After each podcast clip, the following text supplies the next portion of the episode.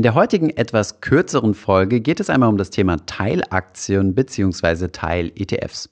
Denn manchmal, gerade wenn man zum Beispiel einen Sparplan hat auf eine Aktie oder einen ETF, ist die Sparrate etwas geringer, sodass man sich nicht eine ganze Aktie oder einen ganzen ETF-Anteil auf einmal kaufen kann. Viele Broker bieten aber an, sogenannte Teilaktien, also nur Anteile an einer Aktie zu kaufen. Und dasselbe gibt es auch schon länger im Fondsbereich. Was das genau ist und wie das funktioniert, das haben wir in dieser Folge besprochen. Viel Spaß dabei!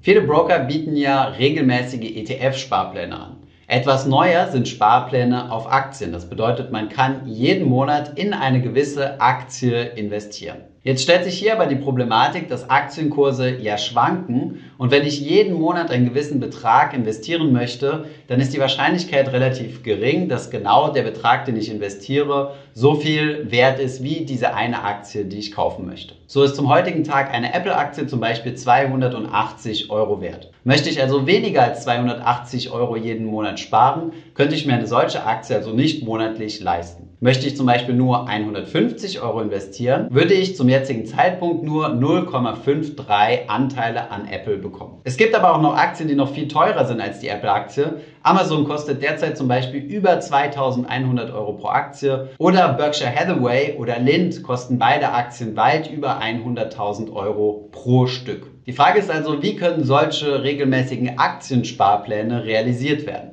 Und die Antwort hier lautet Teilaktien. Die eben angesprochenen 0,53 Apple-Aktien sind tatsächlich realistisch. Solche Teilinvestitionen in Einzelaktien gibt es tatsächlich. Und auch bei ETFs habt ihr das vielleicht schon mal gesehen, dass die Anzahl eurer ETFs nicht immer komplett gerade auf 1 zu runden ist. Ihr seht also, dass einzelne Teilaktien oder Teil-ETF-Stücke dadurch entstehen, dass man regelmäßig per Sparplan spart. Es ist nämlich nicht möglich, über eine Börse Bruch- oder Teilaktien zu kaufen. An Börsen werden immer nur ganze Aktien bzw. ganze Anteile von Wertpapieren, wie zum Beispiel ETFs, gehandelt. Wie kann ich also jetzt mit solchen Bruchaktien oder Bruchteilen von ETFs umgehen? Entstehen tun sie, wie gesagt, über einen Sparplan. Aber wie sieht es jetzt aus mit dem Verkaufen? Denn ich kann diese nicht über die Börse verkaufen. Wenn man einzelne Bruchteile verkaufen möchte, bieten einige Banken wie zum Beispiel Consors oder Comdirect kostenlos die Möglichkeit an, diese Aktien an den Broker zurückzugeben. Denn auch so entstehen diese Teilaktien erst. Die Teilaktien entstehen aus dem Bestand des Brokers,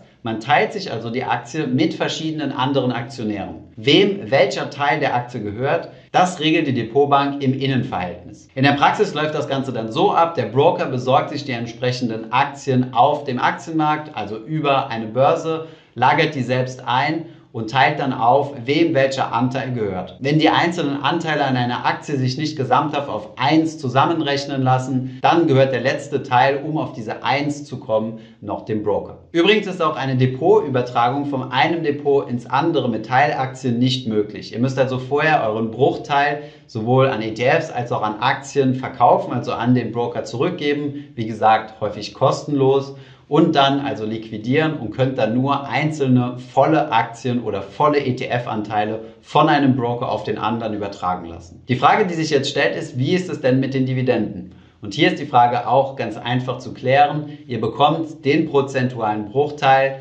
der Dividende, die ihr auch an der Aktie besitzt. Hier gibt es allerdings keine nennenswerte Unterschiede zu einer vollen Aktie. Abschließend möchte ich hier noch einmal kurz meine Einschätzung zu Aktiensparplänen geben. Aktiensparpläne sind zwar dahingehend interessant, dass man sich auch sehr teure Aktienanteile leisten kann, wie zum Beispiel bei einer Amazon-Aktie, die man sich vermutlich nur schwierig mit einer einzigen monatlichen Sparrate leisten kann. Auf der anderen Seite gilt aber auch hier derselbe Ansatz, wie wenn man ähm, ja, sich grundsätzlich ein Portfolio aufbauen möchte. Es handelt sich hierbei um aktives Stockpicking und es ist meiner Meinung nach definitiv passives Investieren zu bevorzugen. Das heißt, regelmäßige Sparpläne auf weltweit gestreute ETFs abzuschließen, als auf einzelne Aktien wetten zu wollen. Ich hoffe, diese Podcast-Folge hat dir gefallen. Wenn ja, dann zöger doch nicht in deinem Umfeld über diesen Podcast zu sprechen, bei Freunden und Bekannten. Ich denke, es gibt auch in deinem Umfeld viele Menschen, die sich für das Thema finanzielle Bildung interessieren oder interessieren sollten. Wenn du auf iTunes bist, würden wir uns auch freuen, wenn du uns eine positive Bewertung dalässt. Das hilft uns, den Podcast noch einfacher auffindbar zu machen. Alle wichtigen Links und Verweise findest du wie immer in den Show Notes zu diesem Podcast. Vielen Dank fürs Zuhören und bis zum nächsten Mal.